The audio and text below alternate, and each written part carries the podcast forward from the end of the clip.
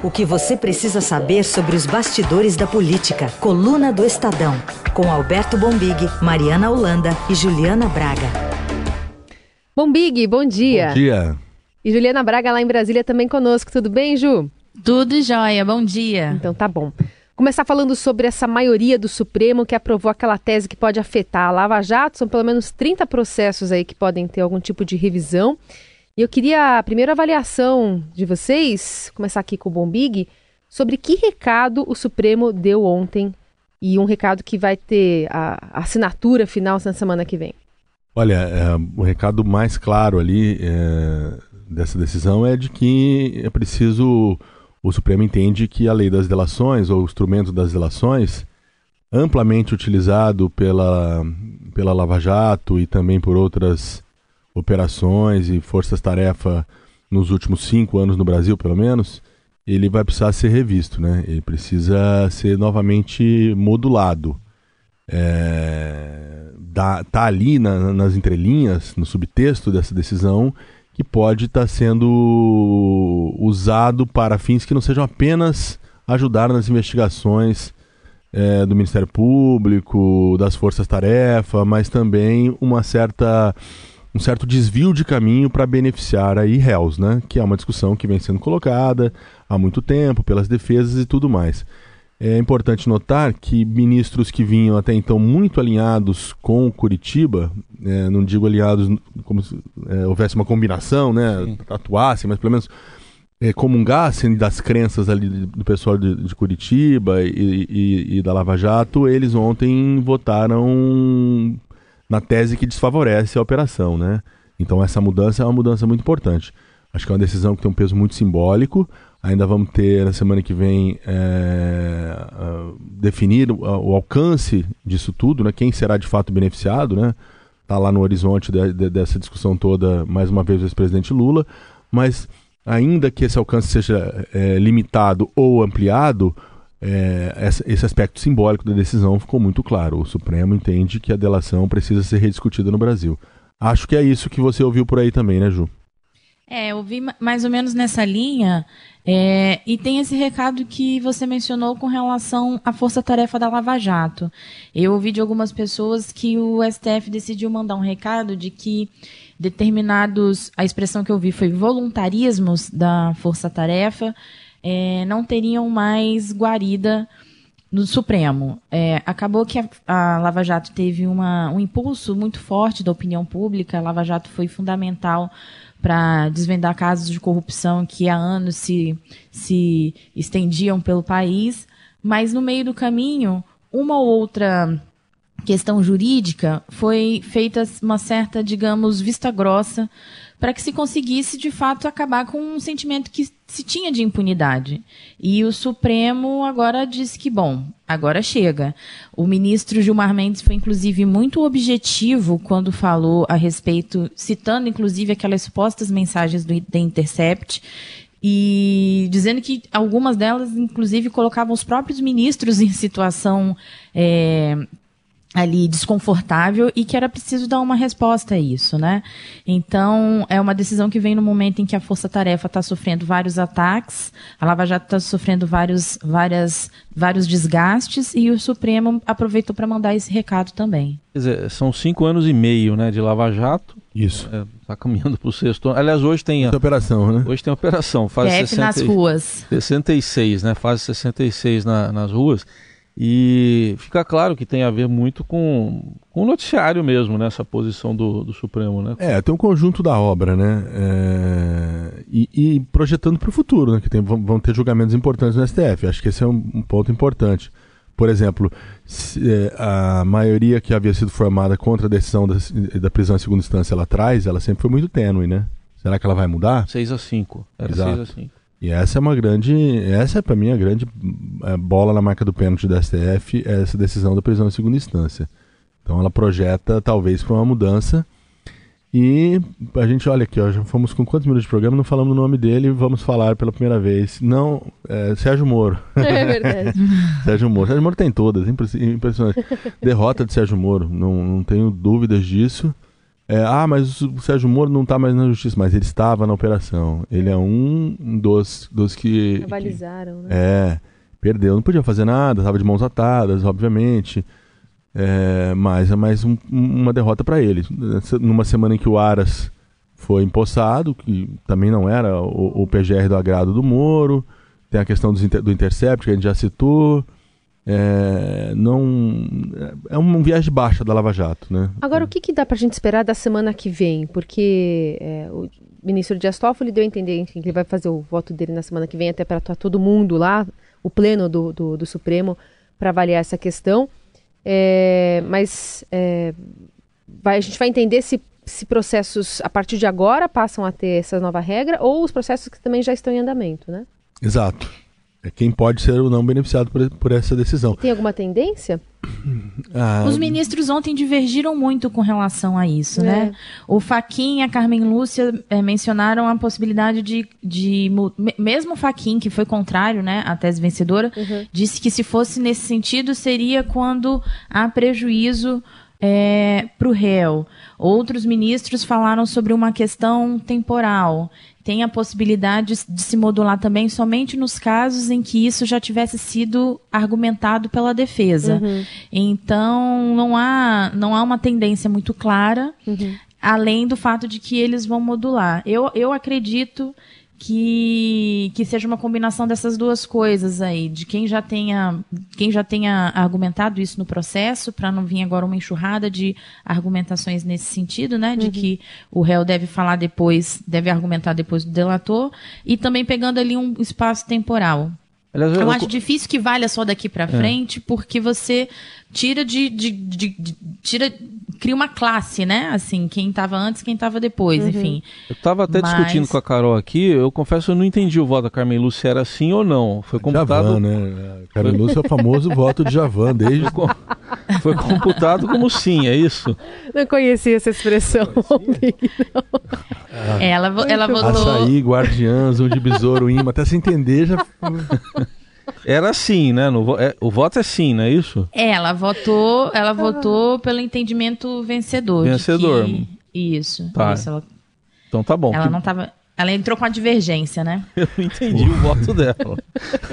Estava fazendo a conta, estava difícil de colocar na conta. Então, é, agora, de, de, qualquer forma, o que me chamou atenção também é um pouco do silêncio da Lava Jato, né? Porque antigamente era assim, vamos mudar uma coisinha, ah, a operação está sob risco. Os procuradores de Curitiba, muito, sempre muito.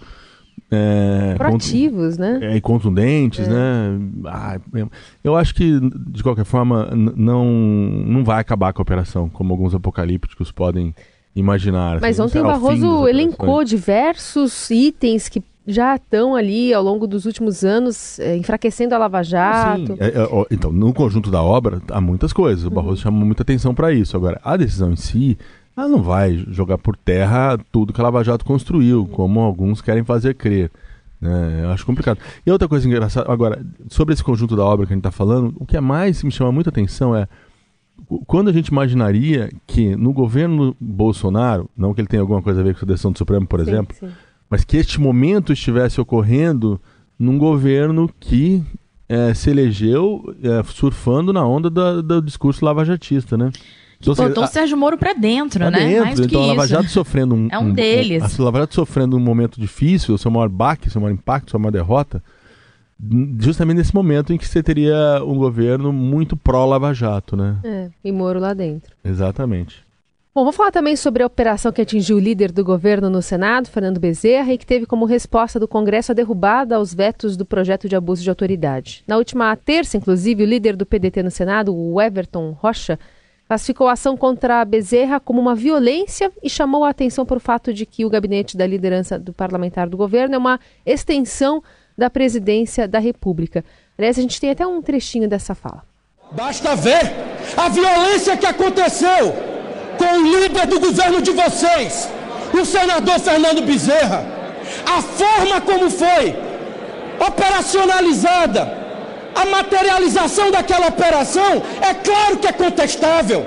A Polícia Federal entrou na liderança do governo, não foi no gabinete do senador Fernando. Lá é a extensão, senador, da presidência da República Caso o senhor não saiba, eu vou ter que desenhar para Vossa Excelência. A Polícia Federal do Moro invadiu o gabinete do Bolsonaro. Foi isso que aconteceu. E vocês estão fingindo que não aconteceu nada. E esse desenho, hein? Que resumo. É, isso lembrou os famosos pinga-fogos né, das tribunas de política brasileira. Esse ele estava bem exaltado. Não, o sentimento. Eu acho que essa, essa, essa, esse momento traduz muito né, o, o, o clima que estava em Brasília essa semana de, de, conflagração entre os poderes. O Alcolumbre reuniu os líderes, excluiu a Simone Tebet e o Tasso para. Não, vamos todo mundo lá no Toffoli. É, eu acho que esse, esse, caso começou errado. Eu não sou totalmente favorável à operação da semana passada, não. Momento, timing ruim. Sei lá se tinha tanta evidência, se era necessário uma coisa dessa para se fazer uma, uma, investigação. Obviamente não sou perito, não sou da área, mas enfim, o timing político era muito ruim. É. E aí o Senado responde com outra resposta ruim também, atrás da Previdência. Né? Não, vamos. Sim, primeiro a, a defesa corporativa, depois os interesses do país. Né? Esse é o recado que os senadores deram, né?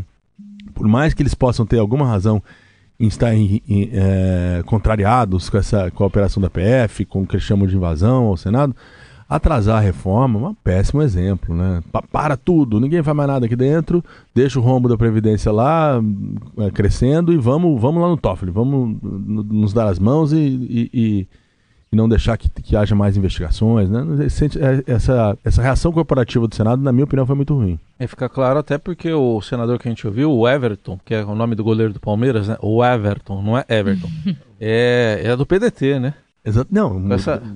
nessa reunião na, na, casa do Davi Alcolumbre, estava todo mundo. Todo tava, mundo, Estava o PDT, uh, uniu todo mundo. A PF conseguiu, conseguiu. juntar oposição e e o Davi, num, numa, numa gestão que começou para ser uma gestão do novo, né? Do novo, não, não do Partido Novo, mas do que eles chamam de nova política, mas já está de braço dado com, com todo mundo lá no Senado.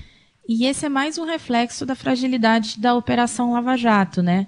Tempos atrás, você jamais veria uma, uma defesa tão, tão, tão contundente de toda a casa contra uma das fases da operação, né? Há, há pouco tempo atrás, isso era inimaginável, isso era uma afronta à opinião pública, enfim. É. É, e é mais um sintoma disso, de uma fragilidade, do momento de fragilidade da Operação Lava Jato. Continua sendo defendida pelo Major Olímpio, né? Contundentemente. É, o grupo, tem esse grupo do Senado. Tem, um, tem uma turma lá, né, é. que continua fazendo essa defesa mais ostensiva da Lava Jato. Mas também votou para derrubar ali, alguns votaram também para derrubar os vetos da, do abuso de autoridade, né? Então tem, tem muito uma coisa de de, de mandar recado também, de se posicionar enquanto instituição, sabe? Então. Uhum. E, foi, e aí também aí vai uma outra derrota ao presidente Jair Bolsonaro, que vetou o projeto de abuso de autoridade e que perdeu lá de lavada. O Congresso, o Congresso conseguiu juntar um quórum para derrubar os vetos dele, que passaria a reforma da Previdência é, tributária, passava tudo muito facilmente. Mas está na praça aí uma, uma, uma tese de que foi tudo combinado, né? É é, entre Bolsonaro e Alcolumbre, né? Enfim, a ver. Eu ouvi isso, mas é, ouvi sem confirmação de que houve de fato uma, uma combinação, até a questão da, da ligação do, do presidente para o Rodrigo Maia, é, mas enfim, isso aí eu não confirmei também. Agora é a hora daquele momento em que a gente bota as pessoas para falarem, os desabafos. Hoje vai ser dose dupla. Pronto, falei. A gente começa aqui com o senador Alessandro Vieira, que ele fez um comentário sobre a declaração do novo Procurador-Geral da República, Augusto Aras, de que ah, ele, ele, detectou uma falta de cabelos brancos na Lava Jato. E na frase ele parafraseia o Rui Barbosa e diz que os canalhas também envelhecem. Vamos ouvir. Depois de ouvir o procurador Augusto Aras falar várias vezes da importância da experiência dos cabelos brancos, eu fui obrigado a recordar uma lição de Rui Barbosa, que é justamente o patrono do Senado, e que dizia que não se deve deixar enganar pelos cabelos brancos, porque os canalhas também envelhecem. Pronto, falei. Direto ao ponto. Né? Direto, foi, direto. Eu concordo plenamente. é óbvio que o Aras quis dizer uma questão de ter é, experiência, experiência né? maturidade, mas, enfim, não, não sei se é isso uh, que uh, o país precisa neste momento. Lógico que a experiência é necessária em todos os lugares, mas É, me, me, me, me, pegou um pouco essa frase dele como, ó, vou dar uma sossegada na molecada lá de Curitiba, fiquem tranquilos. Crianças, o papai chegou. né? O Deltan é muito novo, né? Óbvio que esse recado tinha um endereço certíssimo ah, pro Deltan, né? Mas o outro personagem tem cabelo branco, né, Carol? Esse próximo aí. Tem, vamos ouvir. Tem cabelo branco. Vamos ouvir o ex-procurador-geral da República, Rodrigo Janot, admitindo ao Estadão que no momento mais tenso da sua passagem pelo cargo, chegou a ir armado a uma sessão do Supremo Tribunal Federal e tinha na mira um ministro ia ser é, assassinato mesmo. Ele cria uma, uma história mentirosa envolvendo a minha filha. E aí começou, é, enfim, e isso me tirou de sério. Foi num momento, logo depois que eu apresentei a exceção de suspeição dele, no caso do, não sei se foi do Eike, do Eike Batista, o escritório onde a mulher dele trabalha é advogado. Aí ele inventa uma história envolvendo a minha filha, que é advogada, que a minha filha advogava é, na parte penal para uma empresa da Lava Jato. E minha filha nunca advogou na área penal, ela saiu de série. Eu fui, a, minha intenção é, eu fui armado, eu ia dar um tiro nele e depois ia suicidar. Pronto, falei. Se referindo ao ministro Gilmar Mendes. Não, esse Brasil é Aliás, ô, Juliana, como é que está repercutindo é, essa notícia que foi divulgada ontem aqui pelo Estadão, já aí hoje em Brasília? É um negócio gravíssimo, né? Assim, é, eu conversei com pessoas que, que fizeram parte da equipe do Janot, ficou todo mundo muito assustado com essa declaração, né? É um negócio muito extremo. Imagina, você tem um ministro do Supremo assassinado e o PGR se suicida na sequência, sequência assim. É um negócio que, que deixou as pessoas assim bastante assustadas aqui em Brasília, sabe? É, é, é, é um fato pretérito, graças a Deus não aconteceu mas mostra o nível de tensão que envolve aí a disputa de, a disputa de forças. além da né? retórica, né? É, Exatamente, não é só, não é, a gente não está falando só de uma de um debate do voto de Javan no Supremo, não é só isso, né? Tem assim, as coisas estão estão levadas também para o aspecto pessoal, assim, o clima de tensão Naquele momento especificamente, que era um momento em que o Rodrigo Janot é, fez uma série de denúncias envolvendo muita gente é, com mandato, muita gente com foro, é, foi um momento particularmente muito tenso da, da Operação Lava Jato. Né? A, a, a, o período Raquel Dodge deu até uma esfriada um pouco nisso. É mas dela, mostra né? que é, mas mostra que é uma que, que, que, é uma, que é uma situação bastante tensa, né? E, e, e, que continua essa tensão, eu acho que essa, essa revelação do Janot, feita ontem, à noite pelo Estadão, é, no portal do Estadão, ela aumenta a tensão pro Aras também, né? Tem gente da equipe do Janot que está agora em cargos importantes com Aras. Mostra que a PGR ainda continua um lugar de muita tensão, né? E o Janot, é, tem que lembrar também que ele está lançando um livro, né? Então pode ter o um interesse nele de, de contar essa história ele conta entrevistas, mas não conta. Não conta no, no livro, livro né? com os nomes. Mas né? chama, chama atenção pra, para o livro dele de qualquer forma. Eu não estou dizendo que, que ele está fazendo isso de uma forma é, maqueteira, não é isso, não. Mas, mas enfim. É, de qualquer forma, o, o, o, momento em que ele diz isso, né, é, tem uma tem, tem, tem essa atração pelo livro. E agora ele podia também, e, e, ele conta outras coisas, né? Tem outras revelações que até, até colocam a posição dele como procurador-geral sob, sob, é, sob dúvida, né? De que foi pressionado por A, B ou C, enfim. É. Bom, a gente... Precisamos de mais, mais detalhes, mais explicações sobre esse caso. Não temos a palavra ainda de Gilmar Mendes, ainda não se pronunciou, né? Vamos acompanhar a agenda dele hoje lá em Brasília para saber se ele vai se posicionar.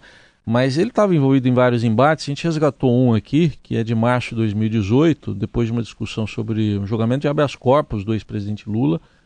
Lá no, os ministros do STF votaram uma ação sobre a proibição de doações ocultas de pessoas físicas nas campanhas eleitorais. E ao se posicionar sobre o assunto, o ministro Gilmar Mendes voltou a falar sobre a, a prisão do, de condenados em segunda instância, fez críticas aos colegas e aí o ministro Barroso reagiu e os dois tiveram uma discussão acalorada. Foi essa que a Carolina chamou antes de sair para o intervalo de é bilis.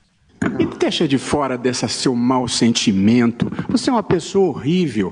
Uma mistura do mal com atraso e pitadas de psicopatia. Isso não tem nada a ver com o que está sendo julgado. É um absurdo, Vossa Excelência, aqui fazer um comício cheio de ofensas, grosserias. Vossa Excelência não consegue articular um argumento, fica procurando. Já ofendeu a presidente, já ofendeu o ministro Fux, agora chegou a mim. A vida para Vossa Excelência é ofender as pessoas. Não tem nenhuma ideia. Não tem nenhuma ideia. Nenhuma, nenhuma. Só ofende as pessoas. Ofende as pessoas. Qual é a sua ideia? Qual é a sua proposta? Nenhuma, nenhuma. É bilis, ódio, mau sentimento.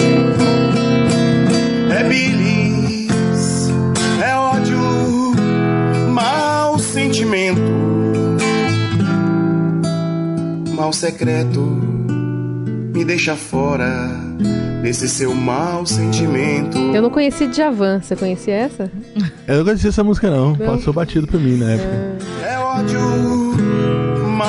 mau sentimento, Um personagem da semana? mal secreto, me deixa fora desse seu mau sentimento.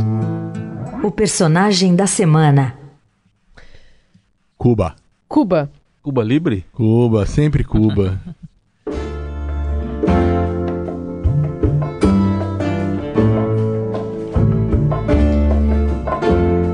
Teve menos cadência, talvez, o discurso do presidente Bolsonaro na ONU, na Assembleia Geral, né? A gente teve um ataque bastante grande a diversas áreas, dentre elas Cuba, ditadura comunista. Enfim, a lista foi longa. Cara, Cuba é, virou um, um personagem é, mítico no imaginário da política brasileira, né? Desde as manifestações que, lá de 2015, é, ou talvez antes, quando começa, surge na- na- na- no debate nacional a famosa frase vai pra Cuba, né? É, não para mais, né? Então toda vez que tem que se polarizar alguma, alguma discussão ideológica, um extremo ali, a, a ala, a ala direita do, do debate nacional, tira Cuba da manga e Cuba. E o, e o presidente Bolsonaro, essa semana, conseguiu assim o suprassumo, levou a famosa discussão do vai pra Cuba, que já encerrou almoço de família, briga em bar, né? Não tem esse... Tudo, tudo. A hora que começou, tensionou, não há mais argumento de um lado do outro. Um do lado se levando, vai pra. Você é petista, vai pra Cuba! O Bolsonaro levou, vai pra Cuba. Vai pra Cuba chegou a ONU, minha gente. Esse que é, que é a grande personagem da semana, né? Pra poder dar uma polarizada ideológica, o Bolsonaro voltou ali 40, 50 anos no tempo e, e apontou Cuba como um dos grandes problemas do, do, do Brasil, do, do continente americano. E aí a gente acabou escolhendo Cuba como personagem da semana.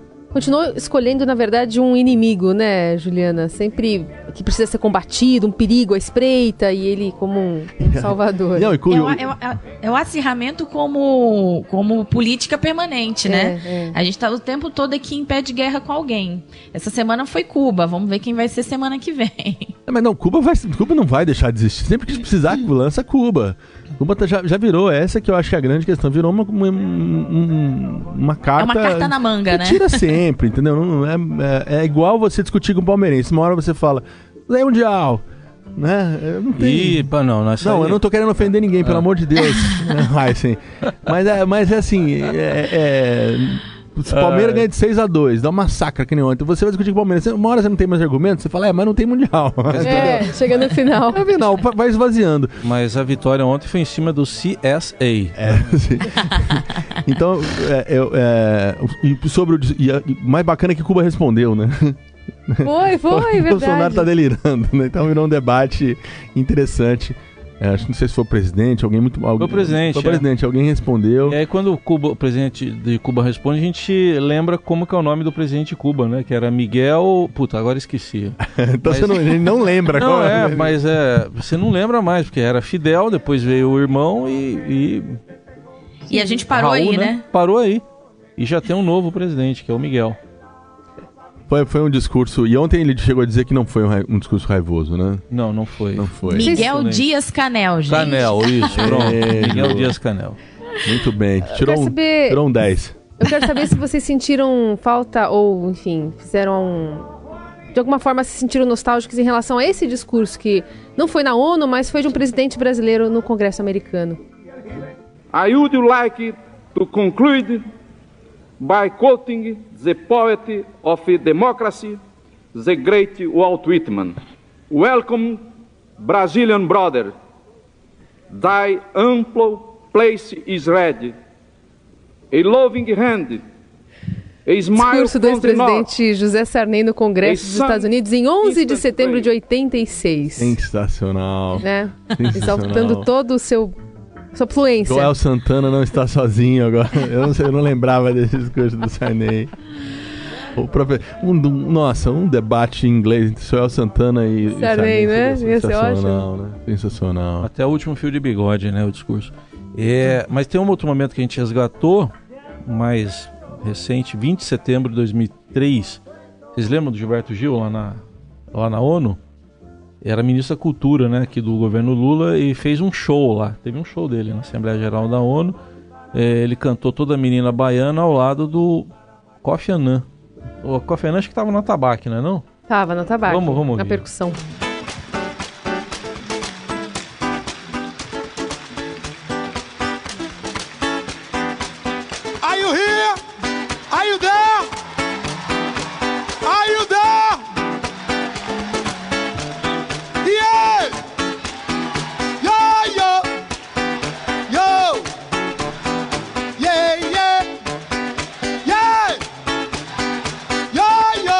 São é, Muito bom, pitorescas, Gil. porque assim, era todo mundo no mesmo salão ali, principal da Assembleia Geral, e o pessoal respondendo pro Gilberto. O Brasil sempre causando, então, né? Aí o Dé! Mas esse era alto astral, é propositivo, sensacional, né? é? Alto astral. O legal Grande que é Gil. ioiô, você não precisa de tradução. Não precisa. Você fala em qualquer língua, né? Não precisa. Ioiô. Não, Gil, a gente tava falando aí de frases, É. frases e, e- e falas é, poéticas, históricas da política e do Supremo. Lembrar que o Gil, quando assumiu o Ministério da Cultura, em 2003, disse que iria fazer um duim cultural no país.